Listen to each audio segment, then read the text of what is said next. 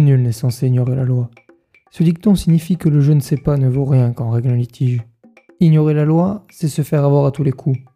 Je suis Clément Delmas, étudiant en droit à l'Université de Toulouse, et mon objectif est de vous donner les clés pour que vous ne soyez pas les dindons de la farce. Le droit peut paraître dur et austère. Et c'est le cas. C'est pourquoi cette émission va vous résumer en deux minutes une notion indispensable qui pourrait changer votre vie. Le droit n'attend plus que vous, c'est parti.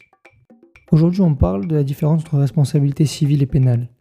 Cette émission va déconstruire une idée reçue qu'une partie des gens ont quand on leur parle de droit pénal. Car, dans l'imaginaire d'une partie de la population, au moins en France, les procès sont comme aux États-Unis. Aujourd'hui on parle de la différence entre responsabilité civile et pénale. Cette émission va déconstruire une idée reçue qu'une partie des gens ont quand on leur parle de droit pénal. Car dans l'imaginaire d'une bonne partie de la population, au moins en France, les procès sont comme aux États-Unis.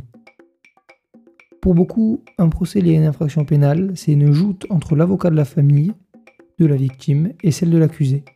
En vérité, nous allons le voir, chez nous, ce n'est pas deux parties qui s'affrontent, mais trois ou plus.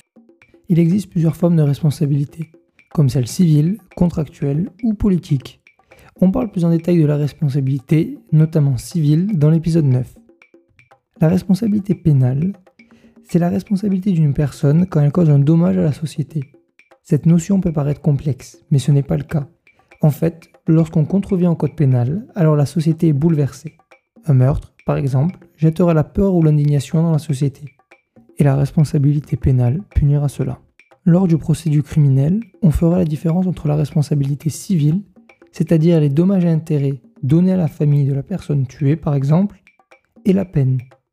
Il y a en fait plusieurs avocats contre accusés, celui de la ou des parties civiles, c'est-à-dire ceux qui souhaitent récupérer des dommages et intérêts, mais aussi le ministère public qui se charge de la peine liée au bouleversement de la société. Sur ce, je vous laisse. Lundi prochain, nous reprendrons notre fil rouge avec le divorce par altération du lien du mariage. En attendant, vous pouvez me poser toutes les questions liées à l'épisode ou non sur rosae.eirl.gmail.com ou vous abonner pour plus d'épisodes. À la semaine prochaine.